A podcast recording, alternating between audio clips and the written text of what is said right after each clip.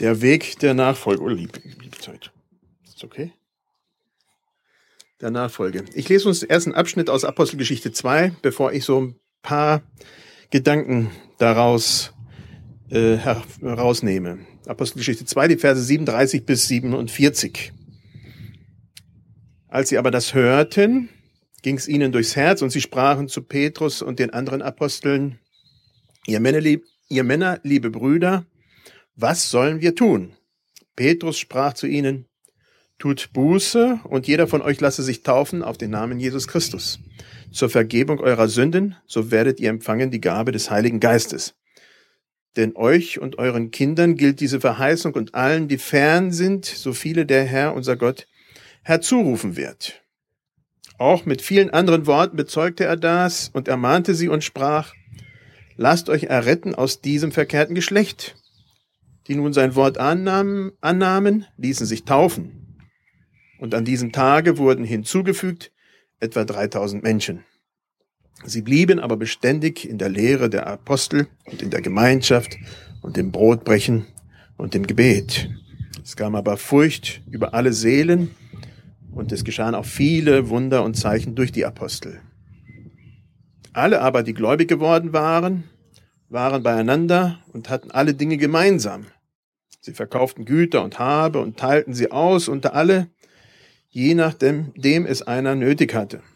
Und sie waren täglich einmütig beieinander im Tempel und brachen das Brot hier und dort in den Häusern, hielten die Mahlzeiten mit Freude und lauterem Herzen und lobten Gott und fanden Wohlgefallen beim ganzen Volk. Der Herr aber fügte täglich zur Gemeinde hinzu, die gerettet wurden.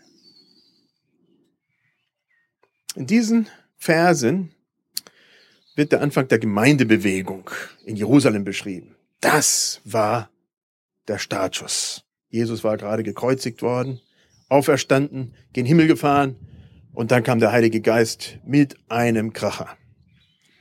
Die Jünger Jesu waren drei Jahre lang mit Jesus unterwegs gewesen. Und nun stehen sie auf eigenen Beinen und erleben Gottes Handeln.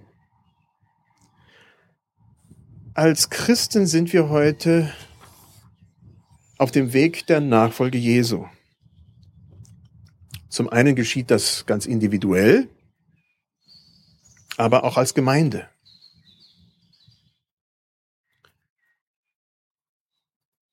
Durch die Taufe setzt Freddy für sein Leben heute ein Zeichen. Ein Zeichen, dass er diesen Weg der Nachfolge begeht. Heute will ich diesen Weg der Nachfolge mit einer Bergwanderung vergleichen. Bei solch einer Wanderung sind eine, einige Dinge zu beachten, wenn es denn kein Fiasko werden soll. So ist es bei unseren, unserer geistlichen Wanderung. Als erstes Tja, was braucht man da? Da braucht man eine Wanderkarte.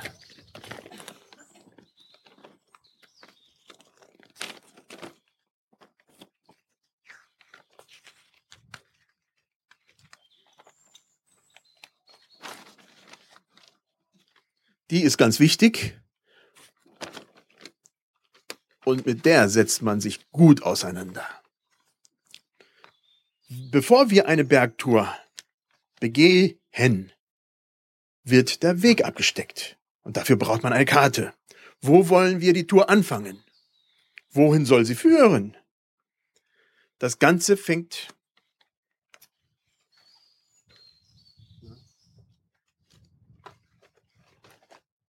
Das Ganze fängt mit einem Traum an. Ganz unscheinbar und klein am Anfang vielleicht auch ganz unsicher, ob die Reise überhaupt was wird. Und dann wächst das Verlangen, solch eine Tour zu machen. Man sammelt Freunde um sich herum und engagiert einen fachkundigen Bergführer. Je näher man dem Zeitpunkt der Bergwanderung entgegenkommt, umso mehr und umso wichtiger wird die Wanderkarte. Sie wird eingehend gelesen und gewälzt. Jeden Tag schaut man sie sich an. Alle möglichen Abzweigungen werden angeschaut und verinnerlicht. Wirklich jedes Detail. Man will nicht auf Abwege geraten. Auch sind die Pfade auf den Bergen nicht immer ganz so gut ausgeschildert. Man muss sich ungefähr mit der Umgebung auseinandersetzen. Wie ist das ungefähr? Wie sieht das denn aus? Wo sind gefährliche Strecken? Wo muss man eventuell Bäche überschreiten? Oder Felsen überqueren? Also, ist eine spannende Sache. Die Wanderkarte ist der ständige Begleiter. Die muss dabei sein. Die Wanderkarte wird bei Zweifeln während der Wanderung herausgeholt und konsultiert. Es geht nicht ohne. Sie wird ausgebreitet und studiert. Sie gibt Korrektur und auch Sicherheit. Bei Zweifeln unterbricht man die Wanderung, atmet einmal tief durch, macht Pause und holt die Karte heraus. Schaut sie sich an. Sind wir richtig? Sind wir falsch abgebogen?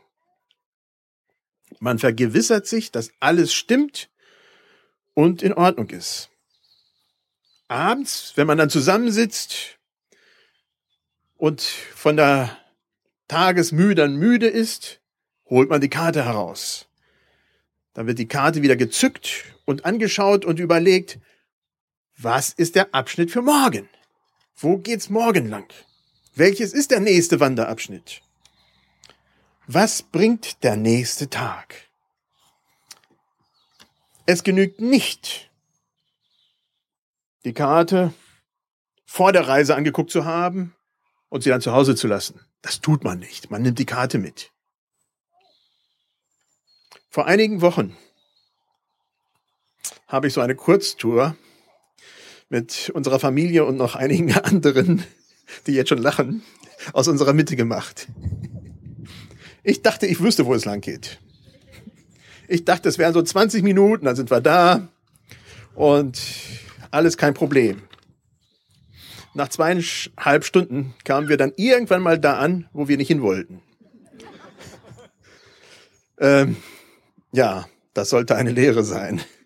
Äh, seitdem äh, Tja, sind ein paar Leute auf mich nicht so ganz gut zu sprechen. Und äh, die werden sich auch nicht so schnell überreden lassen, so eine Tour wieder mit mir so schnell zu machen. Also sowas muss schon gut vorbereitet sein. Und das war nur so eine kleine Tour, so eine richtige Bergwanderung, die wirklich ein bisschen extensiver ist. Da geht so mehr, da, da muss man sich schon noch mehr mit beschäftigen. Und das geht nicht mal so eben. Auf unserer geistlichen Wanderung ist die Bibel unsere Wanderkarte. Der Bibeltext schreibt, sie blieben aber beständig in der Lehre der Apostel. Wenn wir auf unseren geistlichen Weg, wenn wir uns auf unserem geistlichen Weg machen, lesen wir die Bibel, um überhaupt zu sehen, ist das die Reise, die ich betrete? Wir lesen dann die Bibel, damit wir sehen, wo die Reise überhaupt hinführt. Wir lesen die Bibel, aber nicht nur am Anfang unserer Reise, sondern während der ganzen Reise. Wir lesen sie immer wieder. Wir lesen sie alleine, schauen sie uns an. Wir lesen sie abends mit den anderen. Wir nehmen sie ständig in die Hand. Die Bibel ist der ständige Begleiter. Wir holen uns Rat. Wir holen uns Kurskorrektur.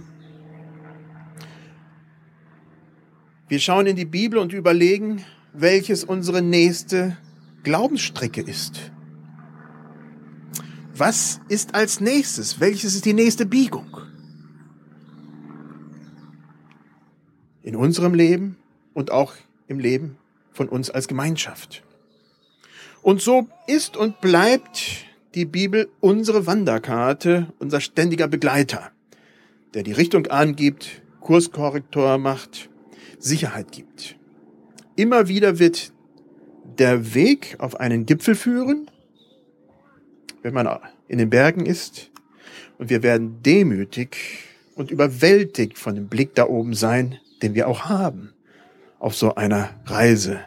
Überwältigt unter Jesu Gipfelkreuz zu stehen.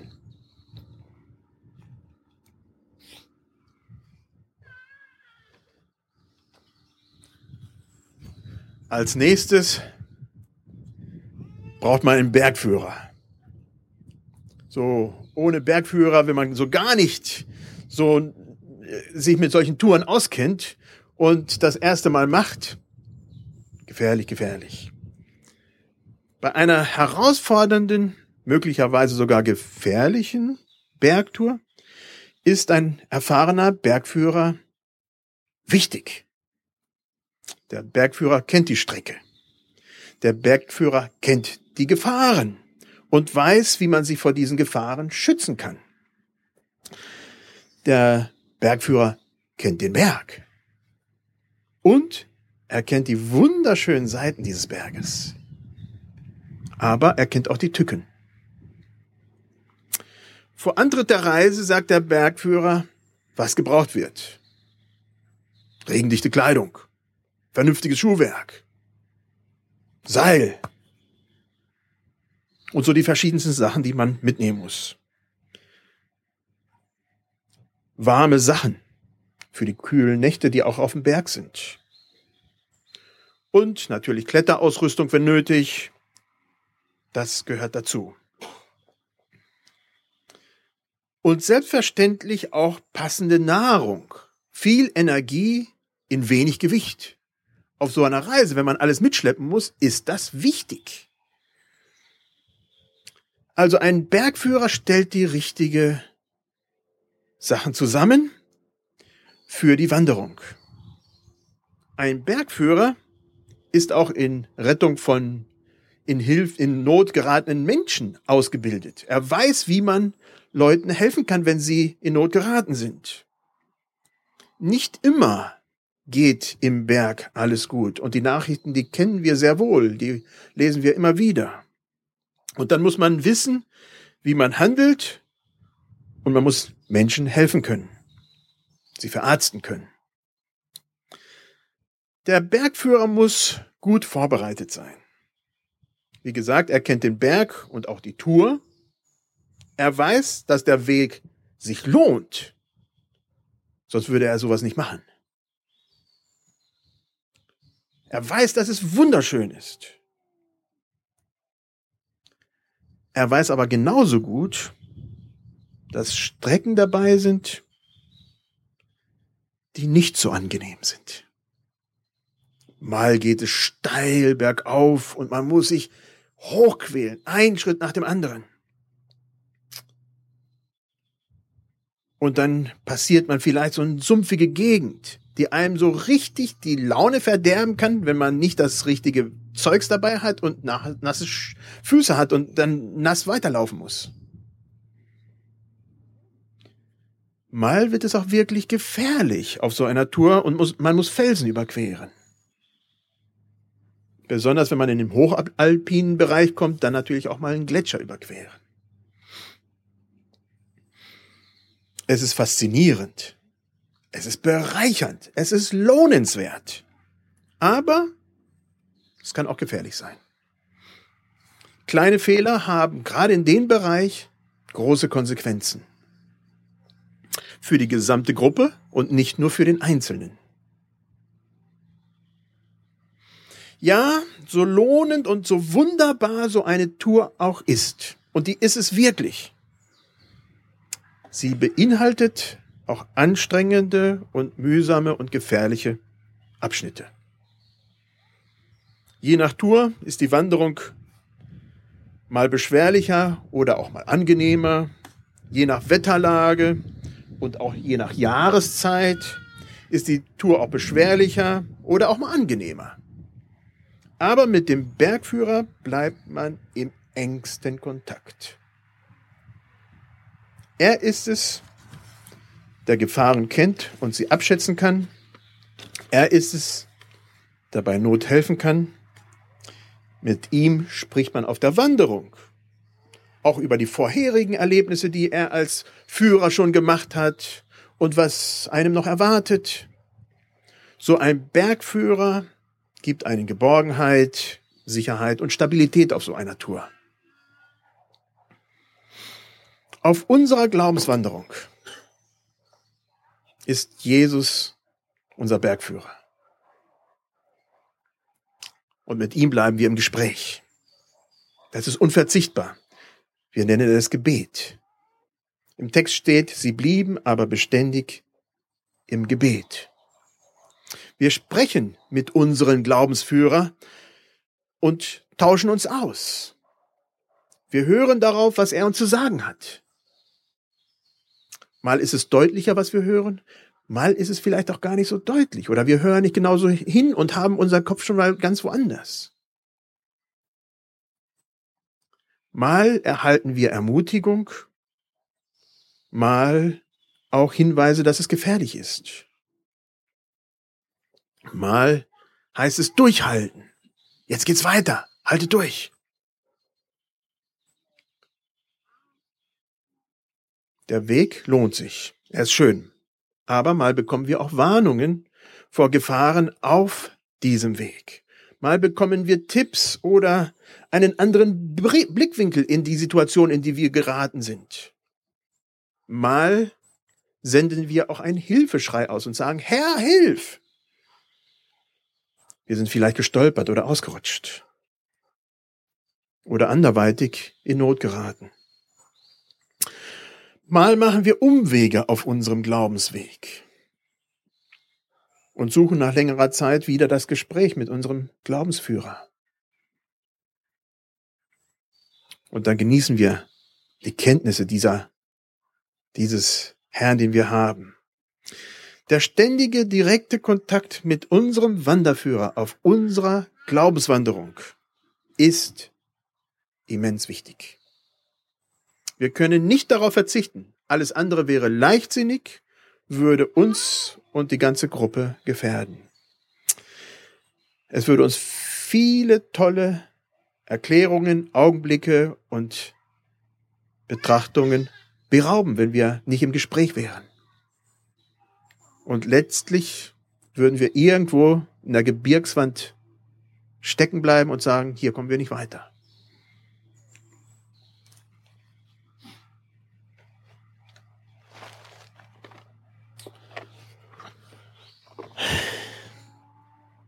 Wer weiß, wer mich ein bisschen kennt, der weiß, dass ich gerne Karten spiele. gerne spiele. Kartenspiele auch. Und jede Woche auch mit diesen Karten unterwegs bin. es gibt tatsächlich ein paar Verrückte, die solche Bergwanderungen alleine machen. Aber das ist nicht das Normale. Ein Berg, eine Bergtour ist normalerweise mit einer Gruppe durchzuführen. Das hat viele, viele Gründe. Zum einen ist es natürlich sicherer so, wenn man mit anderen Menschen unterwegs ist. Sollte was passieren, kann man Hilfe holen. Sollte man in eine Gletscherspalte reinkommen, weiß jemand, dass man da ist. Das ist wichtig. Die nötige Wanderausrüstung kann auch von den verschiedenen Leuten miteinander getragen werden. Nicht alle müssen alles mitschleppen, aber alles muss mitgenommen werden. Aber man will vor allem eine Wanderung genießen. Man ist miteinander unterwegs, um das zu erleben. Es sei denn, man ist ein totaler Einsiedler. Aber das sind die wenigsten. Dann genießt man den Austausch, den man untereinander hat. Man genießt während der Wanderung dass man äh, mit jemandem spricht, man tauscht sich aus, mal geht man einfach auch streckenweise nur hintereinander her und freut sich, dass man da nicht alleine rumläuft. Man hört über die Probleme des anderen. Man kann sich selber mitteilen.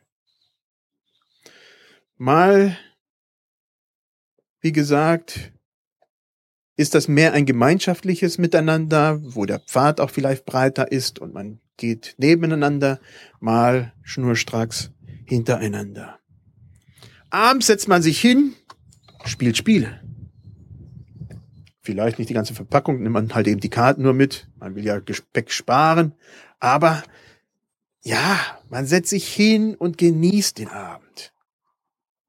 Das gehört auch dazu. Man bewegt miteinander, was auf diesem Trip so alles einen äh, so umtreibt. Man bewegt mit den anderen, was natürlich auch generell in einem seinem Leben los ist. Vielleicht auch Fragen, die man hat, die man miteinander auch so besprechen kann.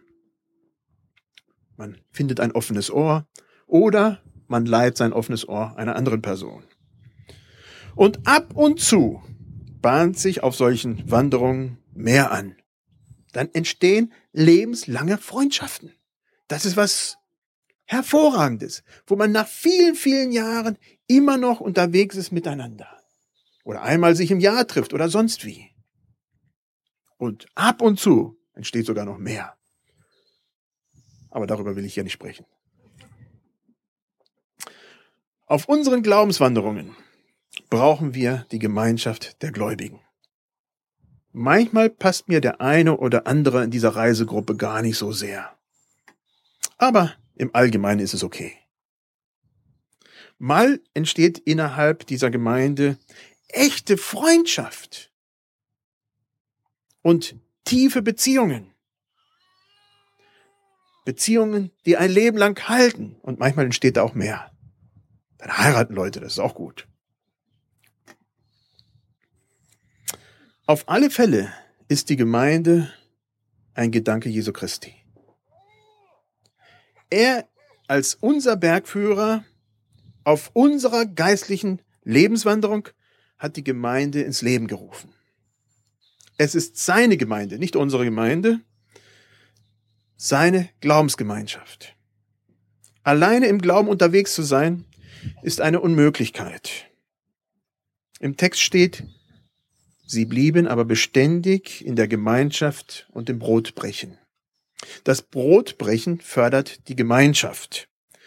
Und das ist hier im Text tatsächlich zweideutig. Da wird tatsächlich davon gesprochen, dass sie sich in den Häusern gemeinsam trafen, in den verschiedenen hin und her und miteinander aßen. Aber es ist auch die Rede davon, dass sie tatsächlich auch das Abendmahl miteinander feierten. Wo die Gläubigen sich, Gläubigen sich treffen und vom Herrn gestärkt werden und wieder in die Sendung hineingehen, in die Welt. Wir werden durch Jesus Christus gestärkt, wir bekommen Nahrung, wir bekommen Nähe, wir bekommen Gemeinschaft. Habt ihr heute Morgen Lust auf eine Bergwanderung? Unser Glaube ist solch eine Wanderung. Mit Jesus als unserem Bergführer, mit der Bibel als der Karte, die unbedingt dabei sein muss, und der Gemeinschaft der Gläubigen, wo wir zusammen sind und Dinge erleben. Und zusammen können wir dann eine spannende Tour erleben, uns darauf freuen und auch diese Tour mit anderen teilen. Ich hoffe, Freddy, dass du nicht einer von denen bist, die so gar nicht was mit einer Bergtour machen anfangen können. Sonst war das äh, vielleicht nicht der passende, äh, das passende Beispiel für dich. Aber ich hoffe doch, dass du zumindest das verstehst. Du bist schon ein Teil deiner Lebenswanderung gegangen und heute fängt ein weiterer Abschnitt für dich an. Andere sind vielleicht noch gar nicht losgewandert schauen sich noch die Karte an und überlegen, wohin diese Tour überhaupt geht. Andere sind in unserer Mitte und haben einen großen Teil ihrer Bergwanderung mit Jesus schon hinter sich, ihrer Glaubenswanderung schon hinter sich. Sie sehen schon das Ziel. Jesus sagt nicht umsonst in Johannes 14, Vers 6, ich bin der Weg und die Wahrheit und das Leben. Niemand kommt zum Vater denn durch mich. Möge unser Herr und Heiland uns auf unserem Glaubensweg all das schenken, was wir brauchen und uns Freude auf dieser Strecke geben. Ich bete mit uns. Jesus Christus, wir danken dir dafür, dass wir dich haben. Und wenn wir dich haben, nichts anderes brauchen. Wir danken dir, dass du uns Kartenmaterial genug zur Verfügung gestellt hast, dass wir wirklich die Bibel wälzen können und weiterschauen können und das gemeinsam tun können und mit auch alleine. Ich danke dir für die Gemeinschaft der Gläubigen, dass wir das nicht alleine tun, dass wir auf dieser Reise nicht als Einsiedler unterwegs sind, sondern mit vielen anderen. Herr, ich danke dir für Freddy, der diesen Weg, diesen Schritt heute ganz bewusst wählt, mit dir auch weiterhin zu gehen, bewusst dies auch nach außen zu bezeugen. Ich danke dir dafür. Amen.